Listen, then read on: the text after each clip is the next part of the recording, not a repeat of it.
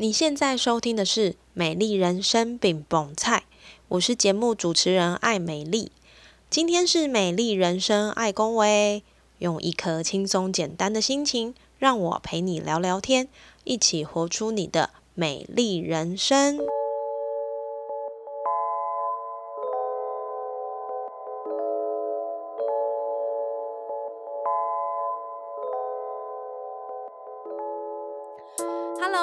收听《美丽人生爱公威》，我是节目主持人艾美丽。过去呢，在我这个年代一出社会找工作的时候呢，很直接的就会将工作分成两大类别：行政工作或者是业务工作。那行政工作顾名思义，就是重复性相对来说比较高，例如像文书作业啦，或者是不用跑外面资料会诊，这些都可以算是行政工作里面的范畴。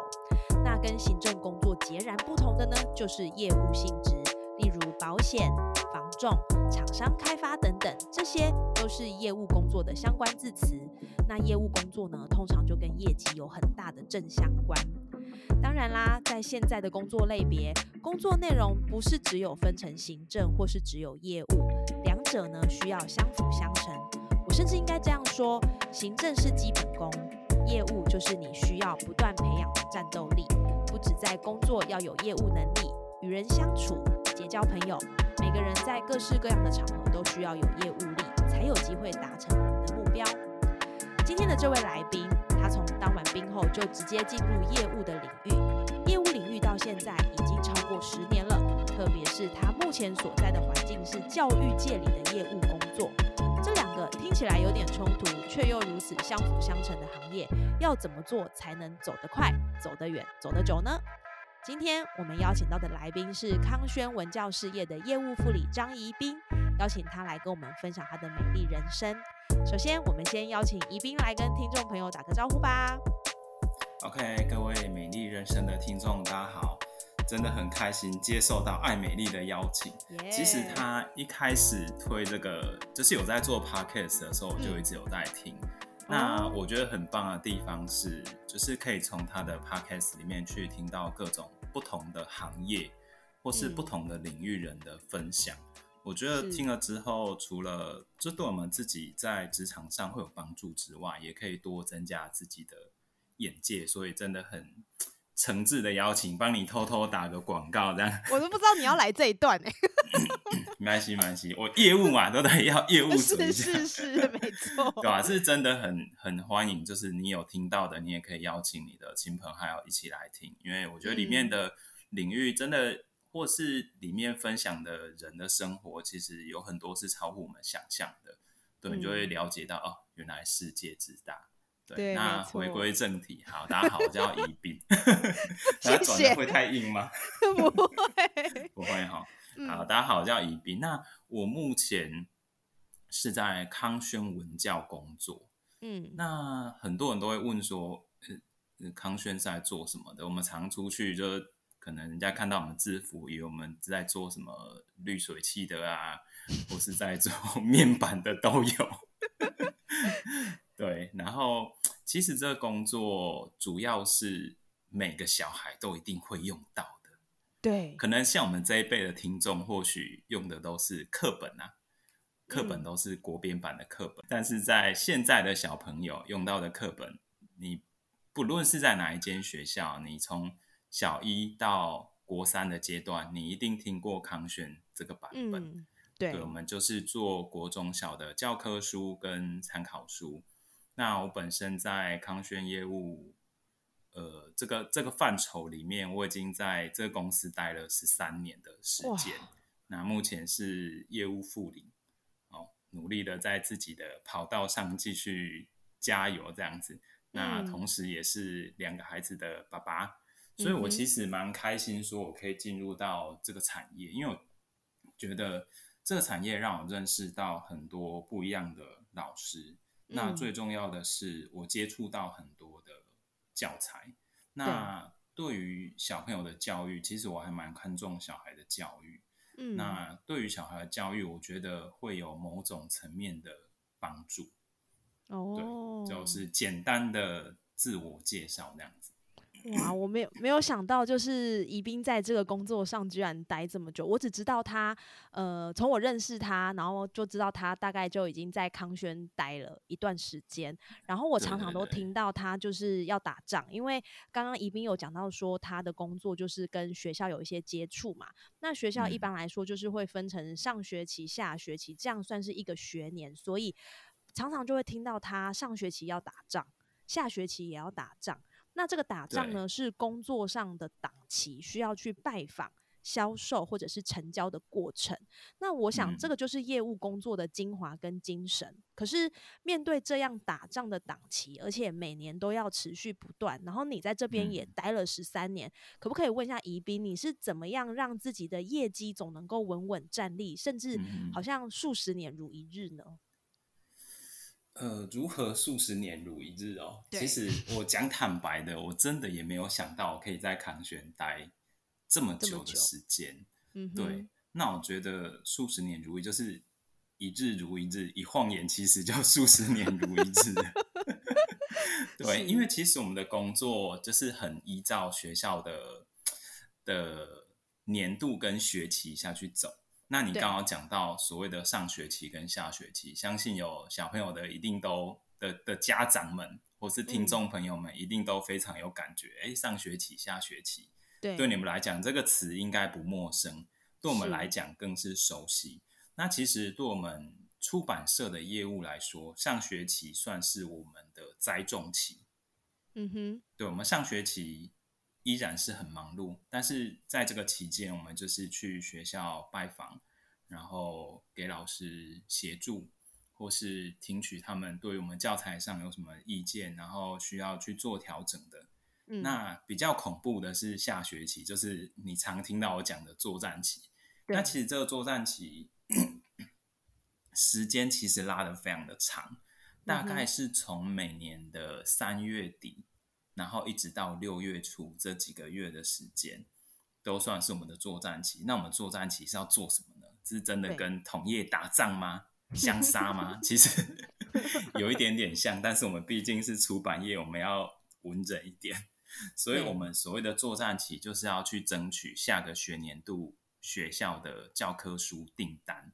哦，对，所以其实这一段时间。要做的事情非常非常非常的多，嗯，所以其实整个作战期，我我可以这样说，其实是从上学期就是一直持续已经在进行的，因为我们要先设定，比如说你要抢的版本，你要抢攻的学校，你要先去做规划，然后做目标设定，然后做作战的策略，拟定作战的策略。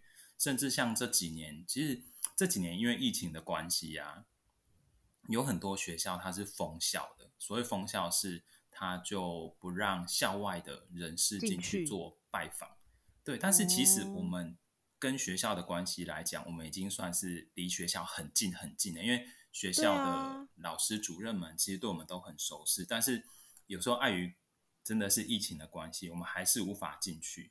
所以这几年我们非常非常流行，就是 拍教材介绍的影片，对，就是有点像网红这样子。你们也要有这样的能力就对了。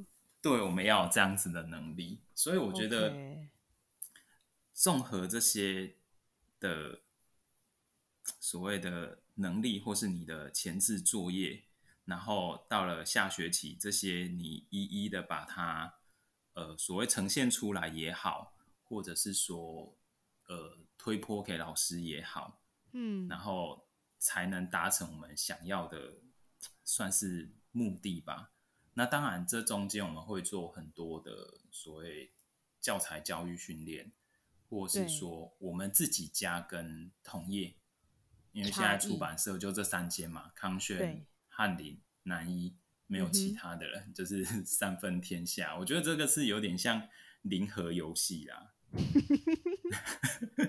对对对，那那至于说为什么，就是因为我自己业绩这几年其实都还算不错。我服务的辖区是在南投，那我目前南投的占有率大概是接近五十趴，就是整个我服务的区域大概有一半的老师学生是用康轩的版本，那另外的五十趴就就让南一跟翰林去瓜分这样子。哎，那宜宾，我想请教一下，就是你刚刚说在南投的部分。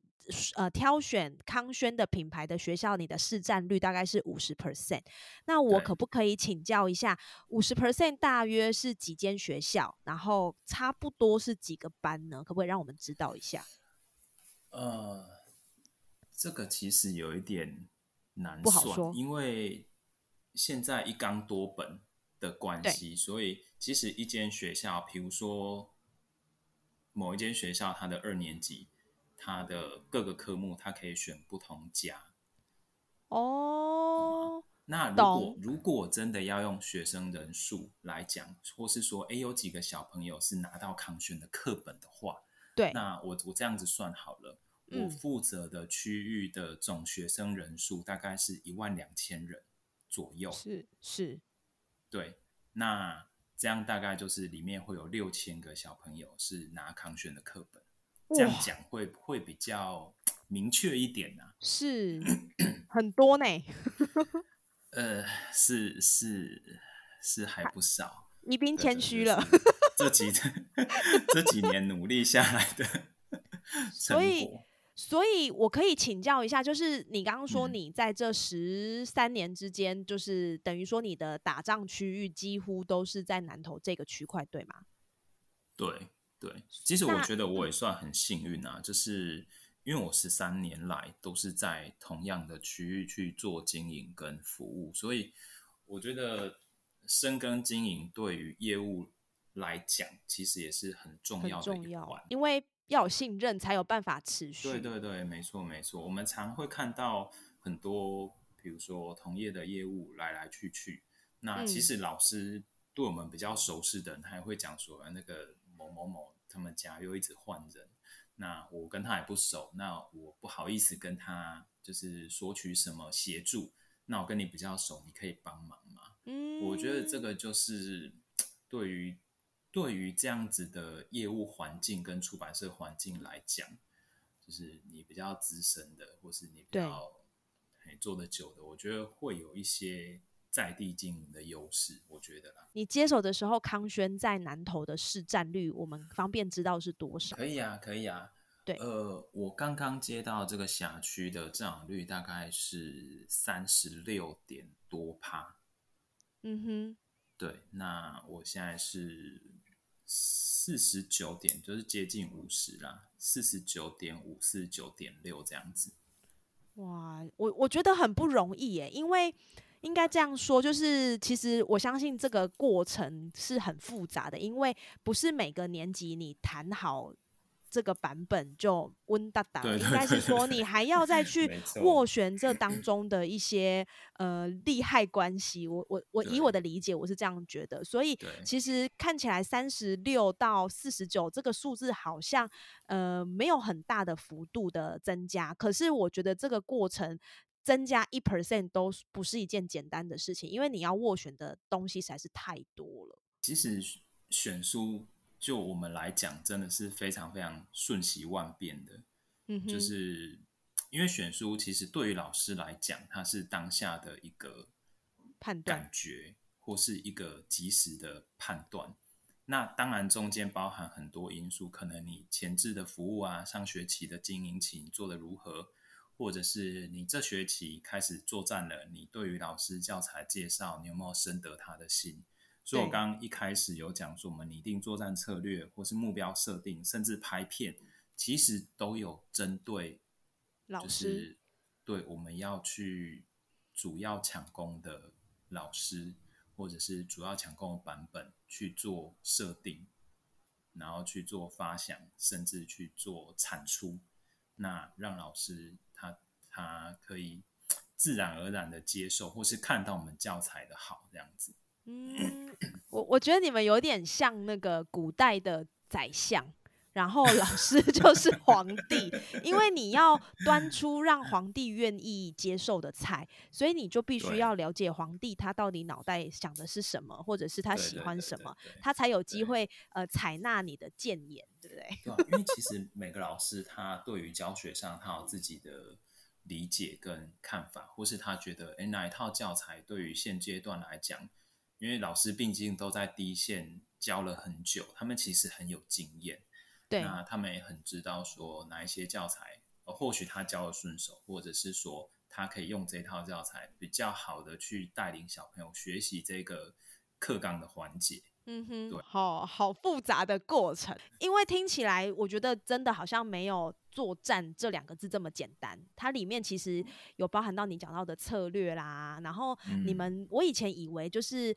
口才稍微好一点，或者是说你很会经营人跟人之间的关系，然后你知道怎么样给老师端出给老师喜欢的菜，然后维持好关系，好像就可以了。但没有想到，就是我刚刚听到你说还要拍片给老师看，然后还要依照老师的喜好去提供老师资讯。我觉得这件事情倒是蛮超出我意料之外的。嗯，我们现在甚至还会成立就是社团，那里面可能都是邀请老师。加入，就是创一个属于自己的脸书社团哈，真的？对对对对对，那里面你当然就是推播，不要说推播，就是你会分享很多，比如说研习的资讯、教学的讯息。那当然嘘寒问暖，这这我觉得是基本的。但是我觉得比较重要的是，其实做久了，你会把老师当成朋友，就像朋友之间的分享。我觉得。业务应该是要做到这个程度，对你来说会比较走得长久。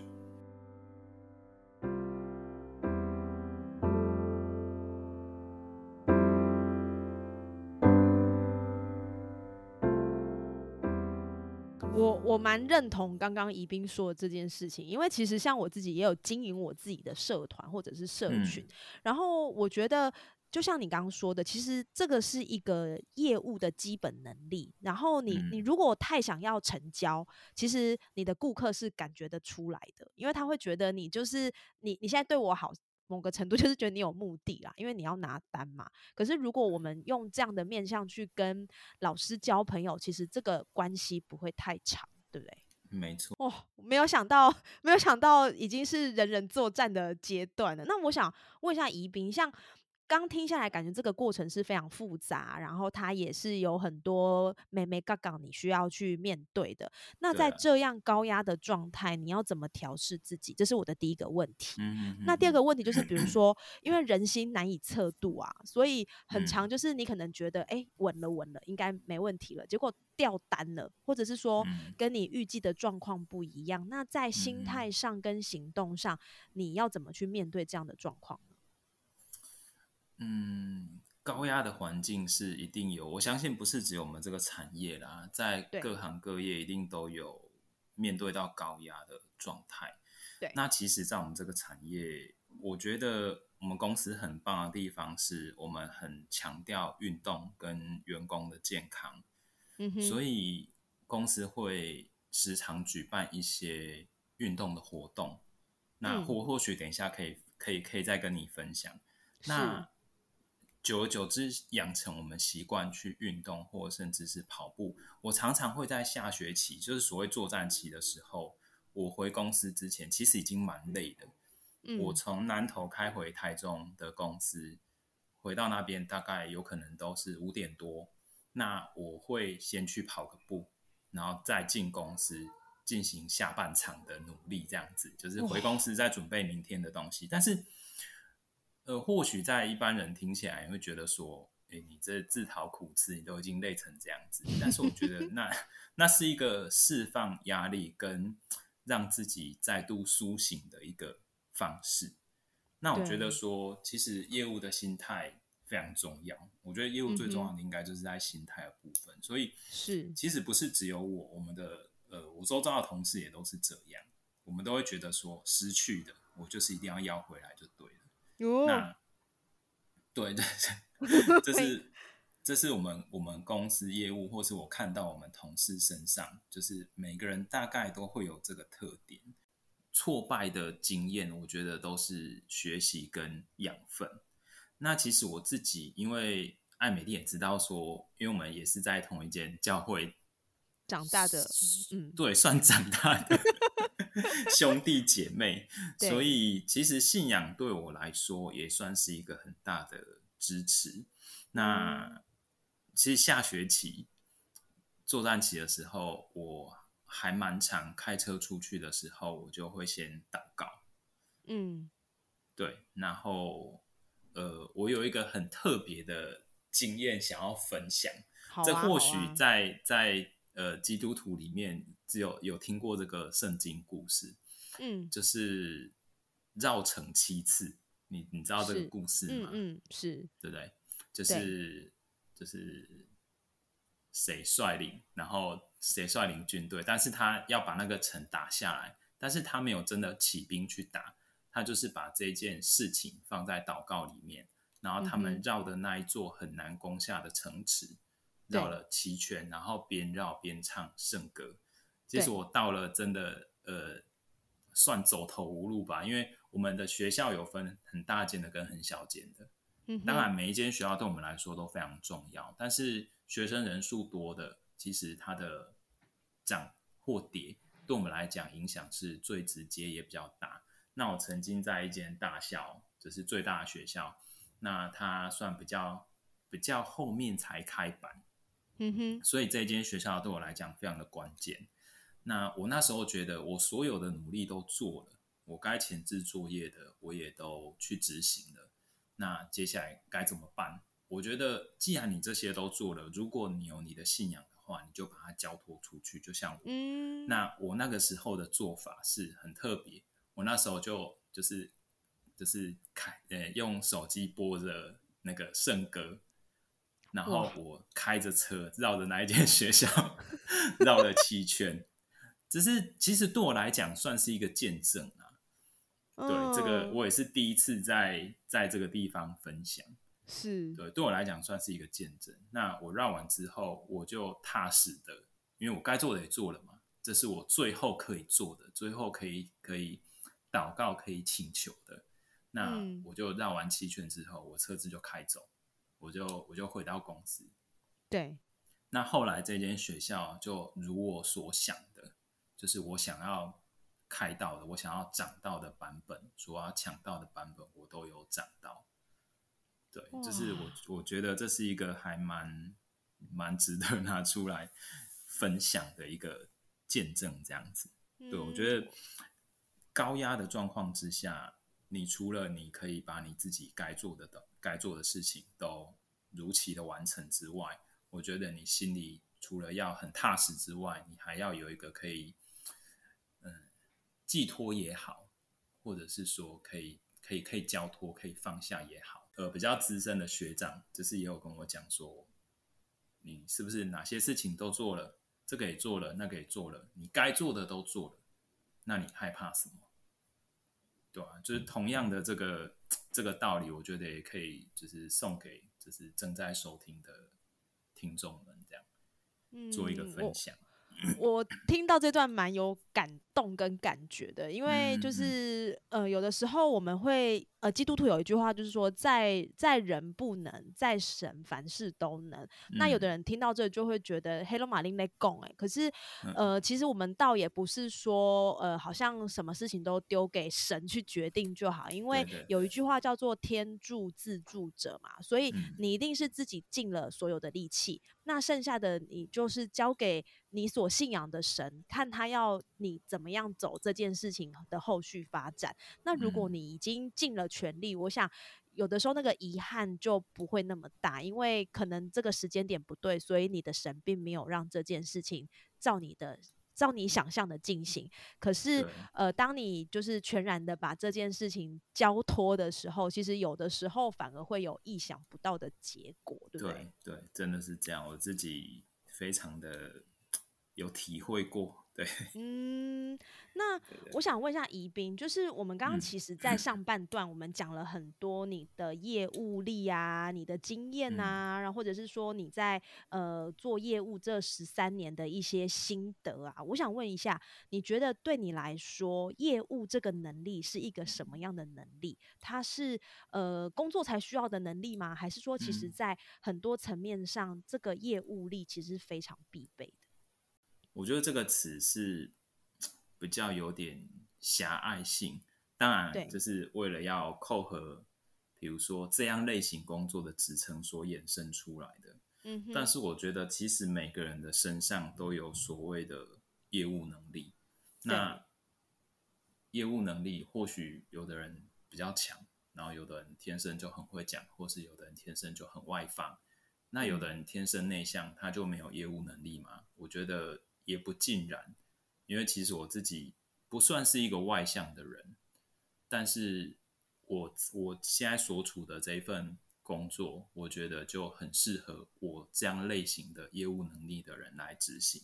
嗯对，那我觉得业务能力对每一个人来说，其实都是天生具备，而且我觉得还蛮蛮需要的。嗯，比如说你在跟人家沟通，或是你比如说出去买东西，你想要杀个价，或是你现在嗯想要跟跨部门，比如说你是行政单位，但是你想跟跨部门的人协调某些事情，不论是对内或是对外的，我觉得这个都算是业务能力的一种。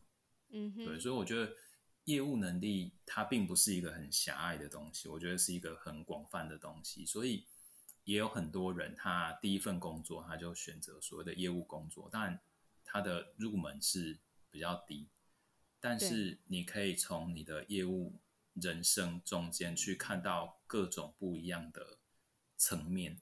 我觉得这是一个还蛮不错的跳板跟挑战。嗯。对对对。我我突然回想起啊，就是我我在大学毕业的时候啊，那时候嗯。要找一零四工作，我先排除好像是三个我绝对不做的，然嗯。后第一个是保险，对。然后第二个是卖车，第三个是嗯。卖房。因为我觉得嗯。这三个就是，我觉得被拒绝是一件很不舒服的事情，然后没有底薪，我也觉得压力很大。可是当我开始就是在社会上走跳的时候，我发现其实我们现在看到很多呃市面上的大老板也好，或者是可能他已经有一定的财富的人也好，其实很多都是业务出身。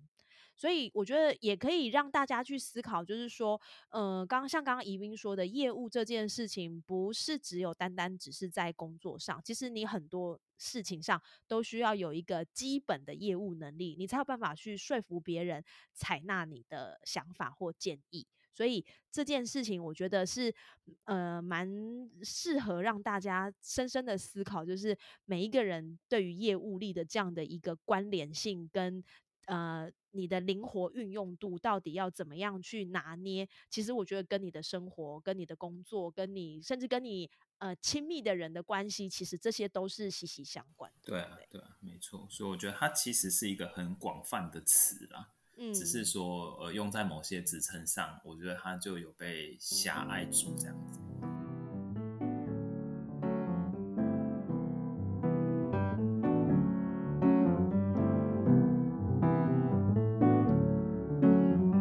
刚刚我们讲了很多宜宾在工作上的业务能力，那我想要问宜宾，如果从生活中来看的话，我觉得你也是一个算是很有热情的人，因为包含呃会看到宜宾在私底下啊，哈，我我第一个是我都叫他铁人啊，哈，因为呢他 不是去玩山铁，就是去登山，或者是他随随便便就是三十分钟就好几公里。那我想问一下宜宾，你从什么时候开始这些高强度的运动？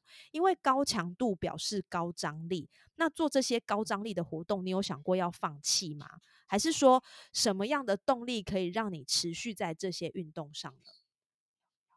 嗯，铁人这个称号哦，其实我这辈子也还没想过，你知道吗？真的吗？真的，我是九八年进公司的，民国九八年，我我的原编是九八开头，那很多人就戏称我那一年就就进康轩就第一年就吃了康轩全餐。什么是康轩全餐？我进我进公司那一年，我就报了铁人三项，嗯哼，然后我就去骑脚踏车环岛，哦然后我就去横渡日月潭。哇，这个其实就一般人听起来好像挺不可思议的，但是就我们公司来说，是非常的家常便饭。对，嗯因为我们公司其实可以号称是全台铁人密度最高的公司。对，因为董事长他非常的热爱运动，那他也很希望将这种运动的风气推广到整个就是集团里面，包含不论是台湾的、大陆的、泰国的，他都希望说借由这样子的运动，可以呃提升同仁们的向心力也好，或是我刚刚讲到所谓的舒压也好，或者是说，因为大家都知道，其实业务工作非常的耗体力，那也借由这样运动的方式，我觉得可以让我们的就是工作伙伴，其实身体跟体能其实都还蛮好的。我们在今年的暑假，公司有办一个很特别的活动，就是夏日跑步的活动，就是你可以选择你要报名参加一个月跑三百公里，或是一个月跑一百二十公里。那我记得大概同时有。七百多个集团，整个集团大概有七百多个人，男男女不拘，就是都可以报名，然后一起来参加这一场，我觉得还蛮盛大的。大家都开着跑步的 app，然后随时随地就跑，然后来达成这个目标。我觉得这个方式对我们来讲，真的是一个还蛮不错的活动跟帮助。为什么会这样说？第一个，除了你可以储备你的在暑假你就可以储备你的体力之外，那另外一个，你要怎么在一个月内把这些你所设定的公里数跑完？我觉得这也需要用到你的规划能力，或者是你的执行力。你的执行力如果不够，或者是说，哦，你想要偷懒一下，我想要休息一下，对，苦的就是你自己。你可能原本设定一天一定要跑五公里。那你今天偷懒没跑，你明天累积上去，你就是要跑十公里，这个是 真的呢。我已经我的新年新希望，想说一周要有三次运动，但是我觉得就是呃，今天没有好，那就明天再做。但是我觉得真的会越来越懒。可是如果你有在做，或者是说你刚刚说很多，你看到有人也在执行这个目标的话，其实那个动力会起来。嗯，我觉得我们公司，尤其是我们这一区的最常讲的一句名言，就是一个人可以走很快，一群人可以走很远。我觉得这句话一直影响着，就是我们公司也好，或者是说我们这一区的工作伙伴也好，因为我们是常常一起互相扶持，然后去达成很多的目标，不论是我们在作战期版本上的设定。大家互相的扶持打气，或者是说我们一起参加，比如说我刚刚说的，呃，月跑一百二十公里或是三百公里的这个活动，为什么有办法说就是可以持续在这些运动上？我觉得你真的自己一个人，你 没有办法去做这么多，但是如果有人扶持、有人帮忙的话，或是有人互相打气的话。做这些事情对你来说其实就不困难。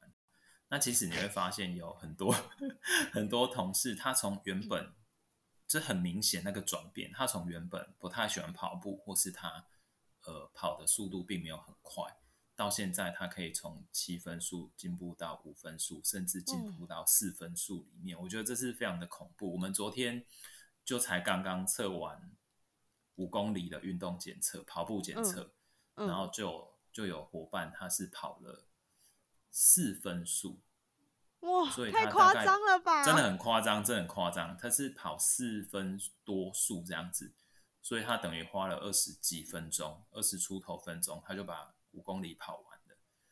好强哦！我我觉得这这对我们来说，就是一个累积跟正向的正向的能量之类的。嗯，对啊，哇，我我觉得真的是很很厉害，因为呃，我我就说我刚刚我我刚刚有提到，其实我私底下都叫宜宾铁人，我们的赖的那个称呼我也都是直接叫他铁人。对，那我觉得，当然，我觉得。被称作铁人，不不是只有单单一个人的力量，因为其实你除了自己呃有毅力之外，也需要同伴之间的激励，你才有办法去维持这个体人的体力也好、心态也好，或者是精力也好。那我相信在运动这个层面上，其实也让宜宾就是可以很呃坚持，或者是说有信心、有耐力的去面对他的作战期，然后在一些状态的部分，他也可以呃遇到困难也可以坦然的去面对。那我觉得这件事情，我相信运动一定也帮了很大的忙。那除了刚刚说的运动之外呢，我私底下认识的宜宾也是非常的多才多艺。怎么说呢？他是教会圣歌队里的台柱 哈，那他也很会设计画画，那他更是孩子心目中的英雄。什么英雄呢？他会玩钢弹，他会带很多科学的才艺跟孩子一起互 动。然后呢，他会拉小提琴，他会好多好多的事情。那宜宾的这些背景，我想。跟他的工作其实都有机会可以发展成很棒的专业，但是在现阶段，你选择业务这个面向作为你生命前进的方向，我想问一下宜宾，你评估的点是什么？为什么会做这样的选择呢？嗯，其实我我一直有一个想法，嗯，也不能说一直有个想法，就是说，呃，常常很多人会稍微有点纠结在说，哎，我以前念什么，或是我以前学什么。那我如果没有走这条路，我是不是就浪费了？那其实，呃，像我工作这段时间，其实也不算短，有点算是职场的中年男子。对对，中年男子没错。扣贝壳凯婷的那一趴有没有？对，中年男子。对，职场的那个中年男子，我觉得说，其实你以往走过的路，绝对都不会白费。它一定会在你的生命当中，就是为你带来不同层面的帮助。比如说，我高中是念广告设计的，所以我会设计，我会画画。那这些东西其实它很大程度的帮助我在工作上。为什么我会这么说？是因为呃，我们可能常会需要产出一些呃教材也好，或是教材的封面也好。或是自己设计文宣也好，嗯哼，我觉得这部分对我来讲就是很大的帮助，我做起来就会比较游刃有余。那我会拉小提琴，我在呃金康轩经营南投区的头几年，圣诞节的时候我会去学校拉小提琴表演，然后对，因为我要在最短的时间内，我要很快的让老师记住我这个人，然后他对我有一个印象点。那我觉得拉小提琴所会的，然后又是特别，然后又可以随时带着就走着，那我觉得效果就非常的好。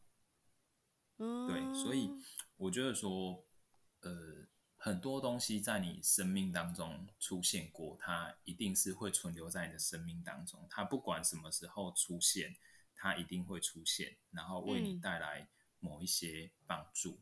那我也觉得说，你有时候去学一项专业，呃，除非是你真的已经很笃定了要走这一条非常专业的路，比如说你学音乐，你就是要走音乐这一条路。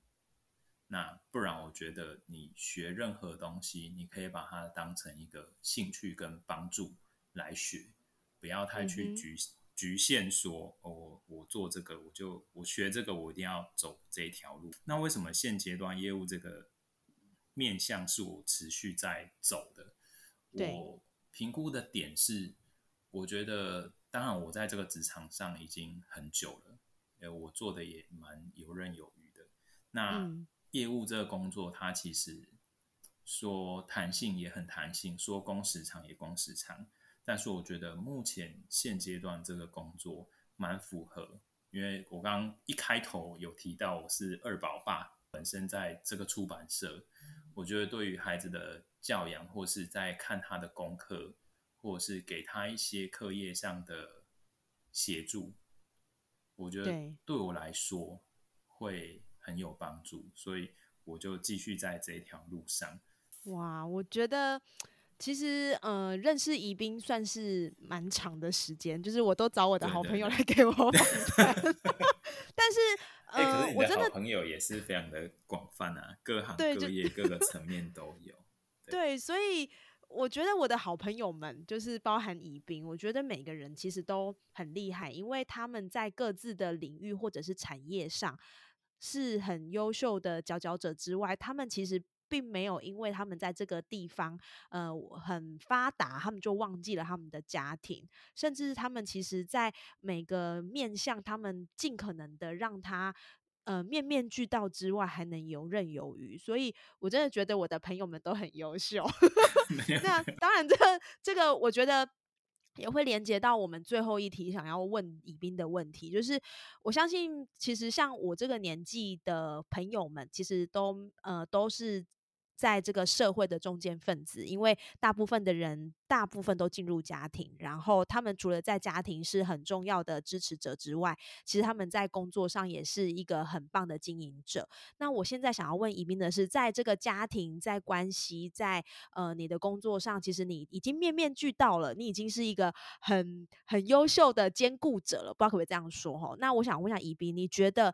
呃，你的美丽人生应该要长什么样子？以及你现在是不是正走在你的美丽人生上呢？OK，我觉得这个是一个很棒的问题。那这个问题，我觉得不管是放在哪一个阶段，或许答案都不同。那对于现阶段的我来讲，我觉得我的美丽人生就是回归到家庭，因为我觉得家庭对我们。来讲是非常重要的，也是算是一个很大的支柱。当然，你或许在在比较年轻的时候，或许是你刚刚开始工作的时候，你会有很多的憧憬，很多的梦想。那像我自己可能也想说，哎，我很想当一个创业家，或是想自己当老板。但是在有家庭之后，我觉得。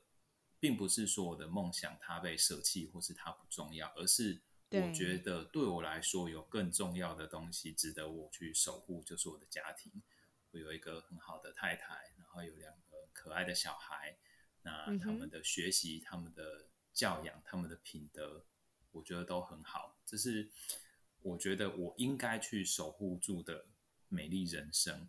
那除了家庭之外，我觉得另外一个部分就是工作。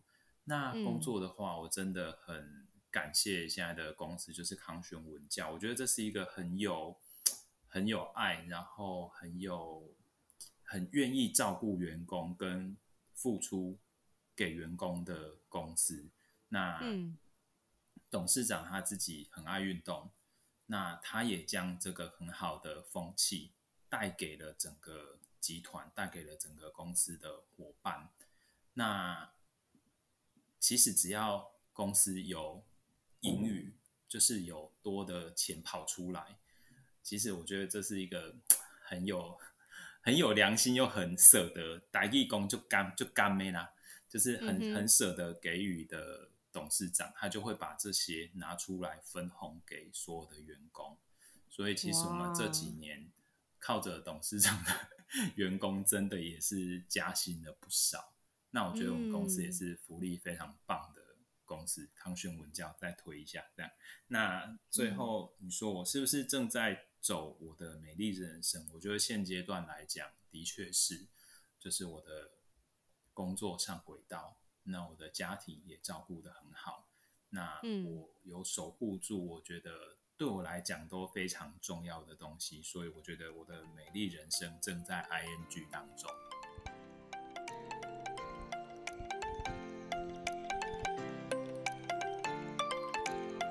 这集的访谈，宜宾轻描淡写的讲述他业务的生涯，但在这十三年的累积，也从他在访谈的过程中，看见他如何展开自己想要的生活，并且在工作与生活之中找到前进的方向。访谈中印象最深刻的话是：学的东西跟走过的路不会白费。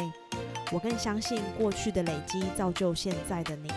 而每一件你当下做的决定，都是最适合当下的，在人生这条路中种植出美丽的花朵。业务力是一种沟通、协调、整合的能力，在不同场合、不同阶段都需要的必备能力。透过业务的能力，让你与更多人有所交集，碰撞出不同的火花。今天哪一段的内容最让你印象深刻呢？欢迎你留言在 Apple Podcast 上，告诉我你最喜欢的部分，从美丽人生比蒙菜里面找到自己最闪亮的烟火。美丽人生，爱恭维，我们下次见喽。